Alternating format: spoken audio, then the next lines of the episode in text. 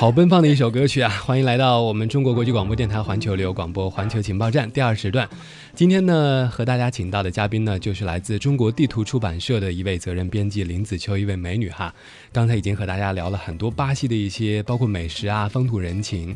其实，在今天的最后这个开口之后呢，要和大家来说一说，比如说一些提示，就是说。咱们如果有朋友想去那边旅游的话，应该做哪些准备？包括一些签证啊、准备的行李啊，还有一些是否适应那边的天气情况、呃饮食各种方面，也请子秋来做一个介绍。嗯，我就简单的谈一下我的了解吧。嗯，首先就是说，嗯，第一步应该先做哪哪种准备？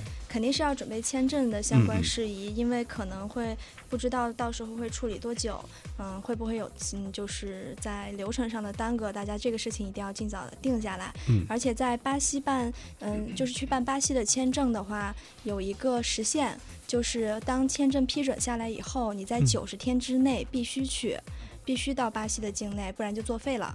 但是，一般来说，去了那边过后，签证是有效期也是九十天，所以有充分的时间在那边还是比较长的。一般有些国家是三十天，对，还有甚至更短的，就嗯十五天，对，都是有可能。反正这种事情，嗯，可能也是有签证官的自己的想法吧。那这个签证一般是面签的还是？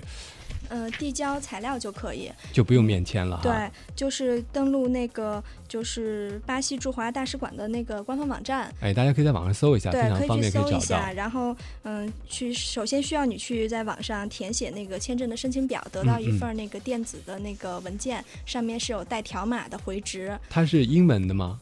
还是说葡萄牙语的？住中方的这个是中文的啊，中文的还好对对对，大家是能够理能够看明白的。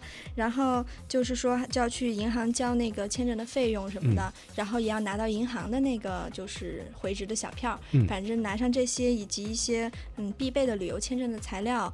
哎，还有有没有这个资产证明这类呢？对对对，这是有的。对，就包括什么你的护照啊，然后还有就是说嗯申请表。如果啊，还有就是如果你的户口不是在这个领事馆的区域内的话，还需要提供当地的居住证明。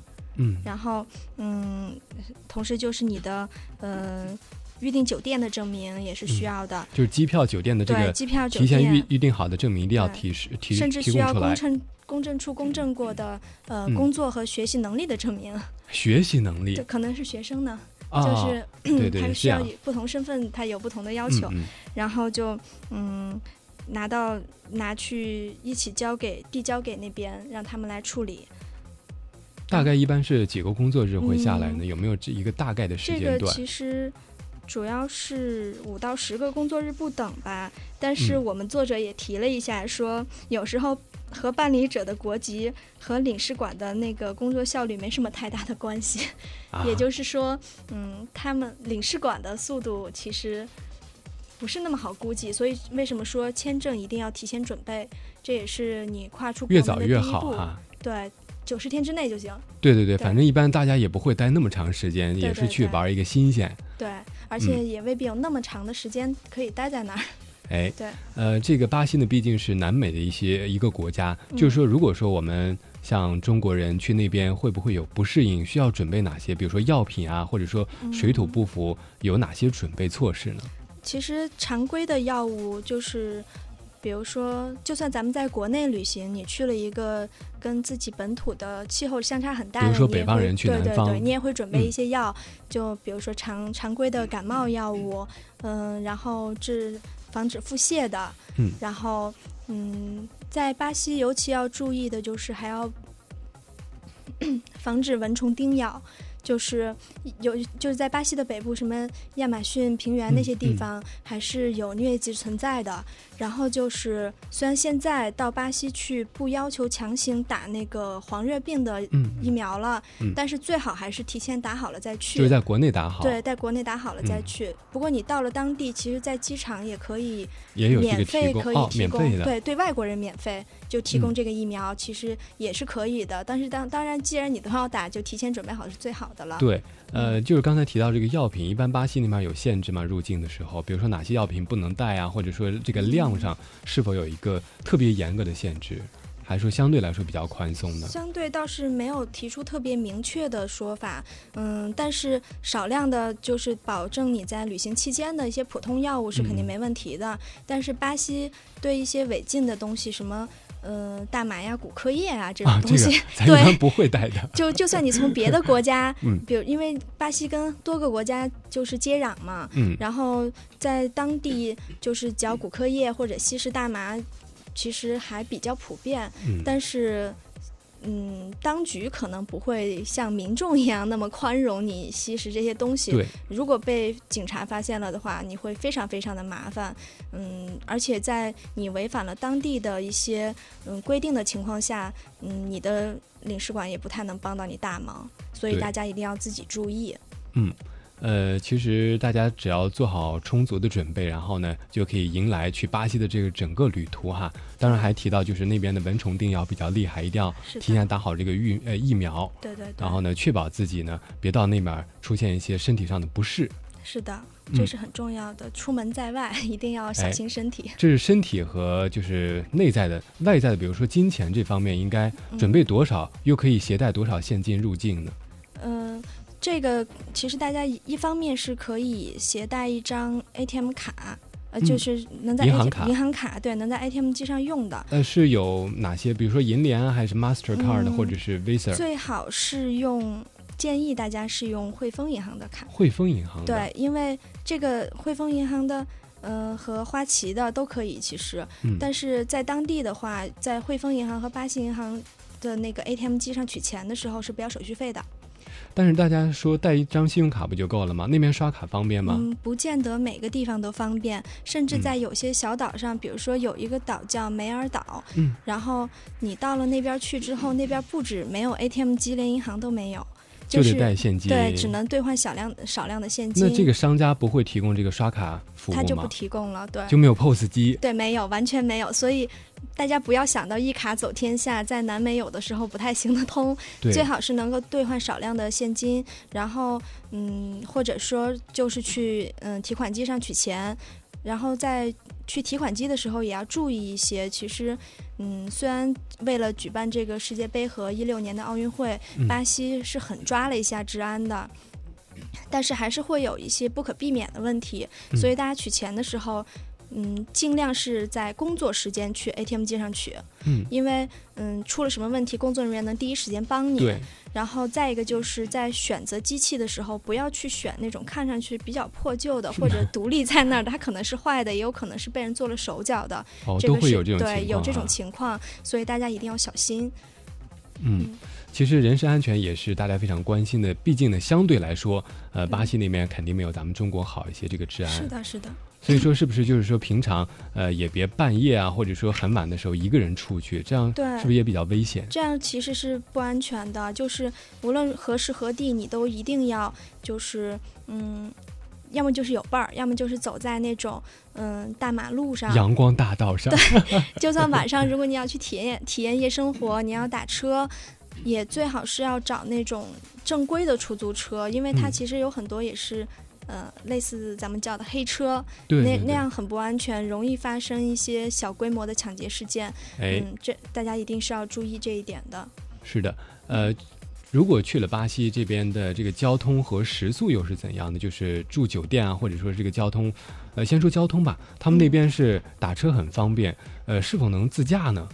嗯，自驾也是有的，但是租车其实还挺贵的，而且你要去的有些地方，它可能只有那种呃四轮驱动的车才可以到达。比如说去亚马逊平原，你要深入草原的话，嗯，自己去也容易迷失方向。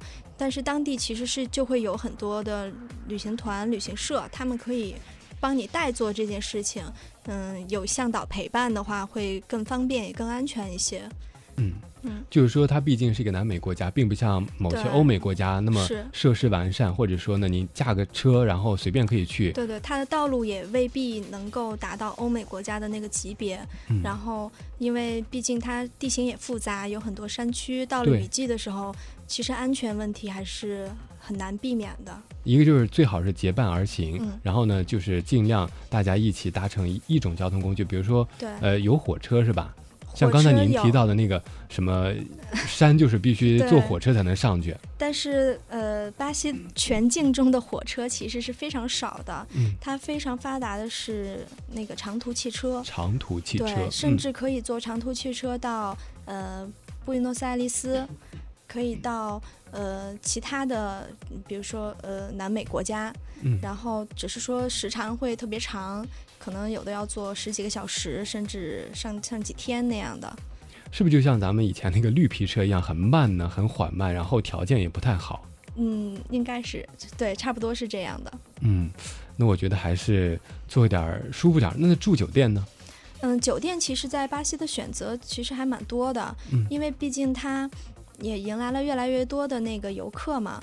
然后，嗯，当然风景由人了。你，嗯，预算比较紧的话，可以选择去住一些，嗯，旅馆、青年旅社，呃，而且在那边会有一种比较特别的住宿，就是睡吊床。吊床，对，大啊家在是室内还是室外？室内室内，室内。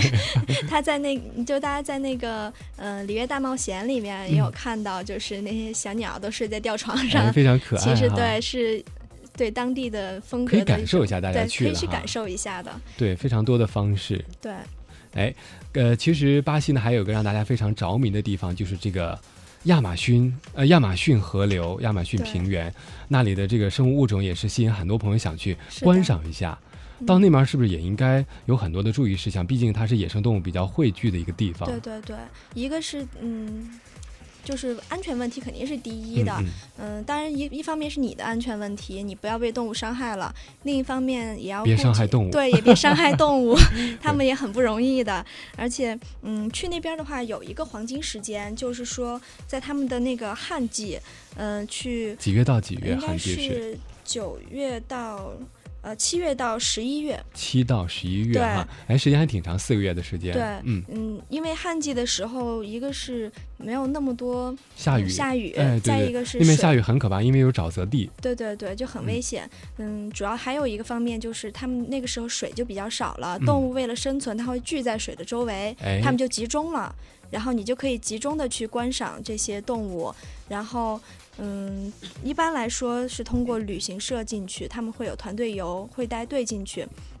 就包嗯括一个专门的旅行车，一起大家坐进去，呃，对对对。又安全，相对来说也不会打扰这个动物。是的，是的。然后，但是大家在挑选旅行社的时候也要注意，就是一般来说，那些旅行社会在你的嗯长途汽车站出站的地方或者机场出站的地方聚集，嗯呃嗯，拉拢客人。但是这个时候你最好就是货比三家去挑选一下。然后就是因为一般每个团会给配一个导游，嗯你千万不要把钱就给中间人了。而且一定要坚持要见到你的导游，因为陪你好几天的那个人，他不是眼前跟你谈生意的这个人，你一哎，定要亲眼看到他，知道他是什么样的一个人。挑选好了以后，签订了合同以后，大家再安心的出去玩儿。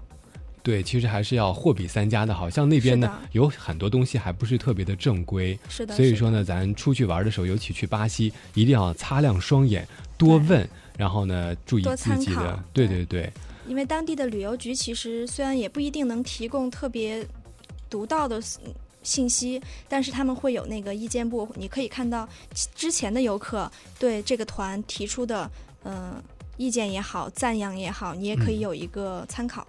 哎，呃，其实我相信很多的朋友呢都非常期待有一天能够登上这个亚马逊的这个热带雨林，或者说是大草原、大平原，真的非常的向往那样的一个神秘的地方哈。因为总是在这个比如说一些呃国家地理啊之类的这种纪录片当中去看，是的，特别的向往有一天可以去。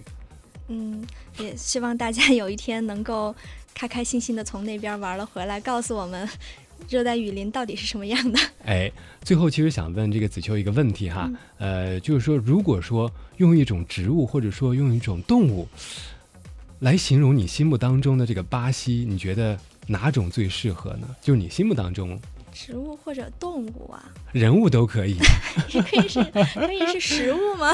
食物可以可以，其实还挺复杂的，我觉得。一方面，巴西就像块大大披萨，大披萨，它什么都有。但它不是圆的，嗯，对，它不是圆的，就巴西型的大披萨。哎，对，嗯，或者说也可以说像一杯鸡尾酒吧，你得慢慢的品，它里头可以有很多很多种味道。哎，我觉得这个鸡尾酒的这个感觉非常好哈。嗯，就是你前品和后品的味道都不一样。它有它热辣的那一部分，也有很甜蜜、很温和的那一部分，也有很深的底蕴在里面。关键是后劲儿可能还很足。哇，看来你对鸡尾酒很了解嘛，经常喝。不能喝酒，但是嗯，觉得很美这个东西，鸡尾酒这东西很美。对，呃，真的非常感谢子秋呢，今天在节目当中为大家来介绍这个巴西，希望大家都能够踏上这个巴西之旅，感受一下那边的风土人情哈。呃，再次感谢这个子秋，同时呢，呃，刚才也有朋友提到。在这个网上搜刚才提到的这本书，中国，呃，中国地图出版社，嗯嗯，大家可以去呃当当、京东或者亚马逊都能够搜到我们嗯从去年到现在出的三十多本书，嗯，这一本是最新版的南美洲，好像现在是不是还没有开始卖？只是预售，对，正在预售期间，应该马上就快上市了。大家之前搜到的呢是老版的，嗯，请大家稍安勿躁，马上就能对，马上就拿到新的了。啊，陈伟非常高兴已经拿到了这本书，非常的 兴奋哈，得意现在。哎，谢谢子秋，谢谢子秋哈，时间关系也非常感谢子秋做客到节目当中。呃，时间关系呢，感谢大家收听今天的节目，祝大家这个周末愉快，我们下周一早间再见吧。嗯，再见，拜拜。